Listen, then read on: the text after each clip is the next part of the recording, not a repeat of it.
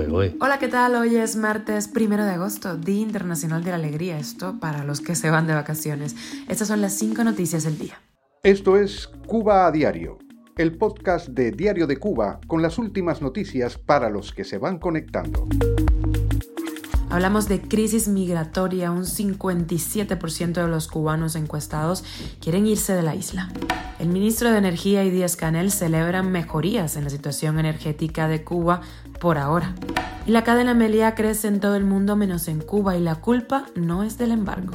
Cubanos lanzan un pedido de auxilio en redes sociales ante la falta de medicamentos. Un nuevo ataque con drones pone en jaque a Moscú. Justo en la torre comercial impactó uno de estos drones. Esto es Cuba a Diario, el podcast noticioso de Diario de Cuba.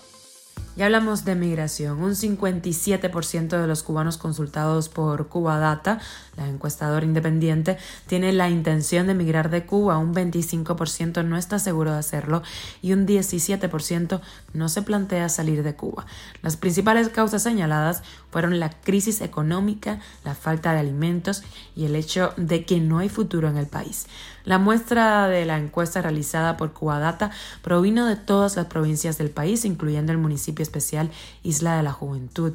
Las 1.776 personas que participaron fueron consultadas entre el 23 de marzo y el 8 de abril de este año 2023.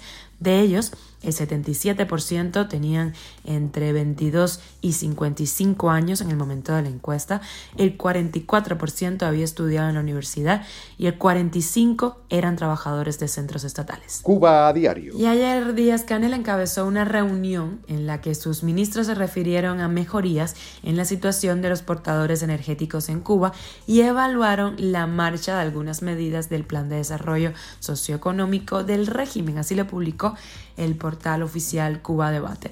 Se viralizó un lazo histérico porque no hay comida en Cuba, sorpresa. Sorprendió también la intervención del diputado cuyo salario no alcanzaba ni para comprar queso. Las ocurrencias del viceprimer ministro cubano José Luis Tapia, que envió a los cubanos a criar peces para luego comérselos.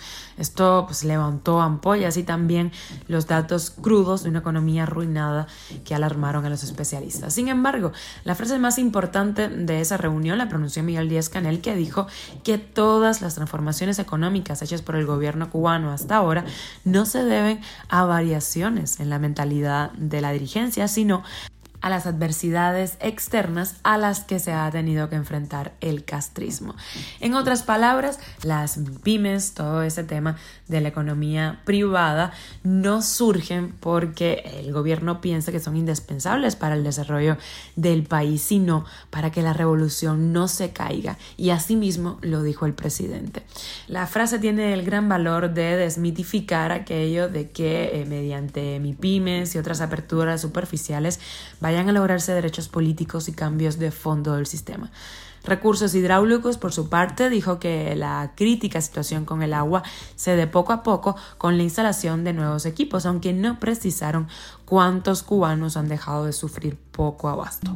Y la hotelera española Meliá Hotels International, la de mayor cantidad de instalaciones turísticas en Cuba, con 33, reportó ganancias millonarias y una recuperación de sus negocios en todo el planeta, menos en Cuba durante este año 2023.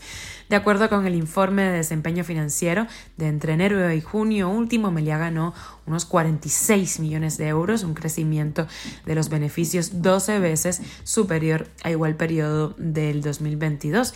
Si bien puede considerarse como una nota positiva en el incremento de las operaciones aéreas hacia Cuba y el mercado canadiense, que vuelve a ser líder en sus hoteles, la caída de participación del turismo nacional, junto con la nueva devaluación del peso cubano, implicó la necesidad de recurrir a ofertas para enfrentar la creciente competencia aunque el informe no precisa los ingresos globales para el semestre en Cuba, la caída de la ocupación fue del 39%, mientras que las ganancias por habitación son un 12% menores para un promedio de 34 euros la noche. Cuba a diario. Y la escasez de medicamentos en Cuba ha forzado a muchísimos cubanos a pedir ayudas en las redes sociales para conseguir los fármacos necesarios. El grafitero Yuri Rodríguez, conocido como Yuri RP, escribió en Facebook Desde La Habana que hay un medicamento muy muy importante para pacientes psiquiátricos que no se puede encontrar. Se trata de las tabletas de olanzapina. También los enfermos de VIH-Sida enfrentan un caos con la falta de medicamentos, eso según dijo desde la capital cubana el activista Michael Herrera, quien padece la enfermedad. Los pacientes oncológicos también han echado en falta medicamentos, los de artritis, en fin, el declive en el sistema sanitario es exponencial y toca a todos.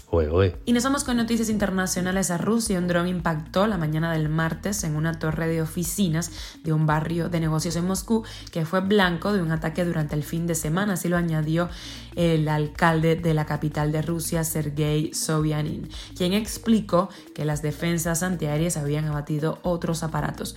Poco después del ataque del martes, el aeropuerto internacional Bunkov de Moscú quedó temporalmente cerrado antes de reanudar sus operativos habituales.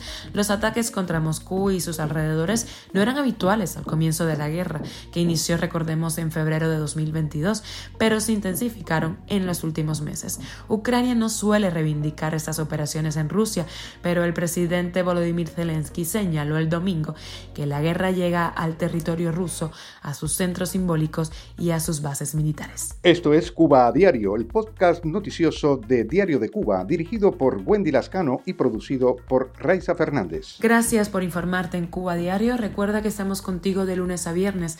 Yo soy Wendy Lascano y te mando un beso enorme.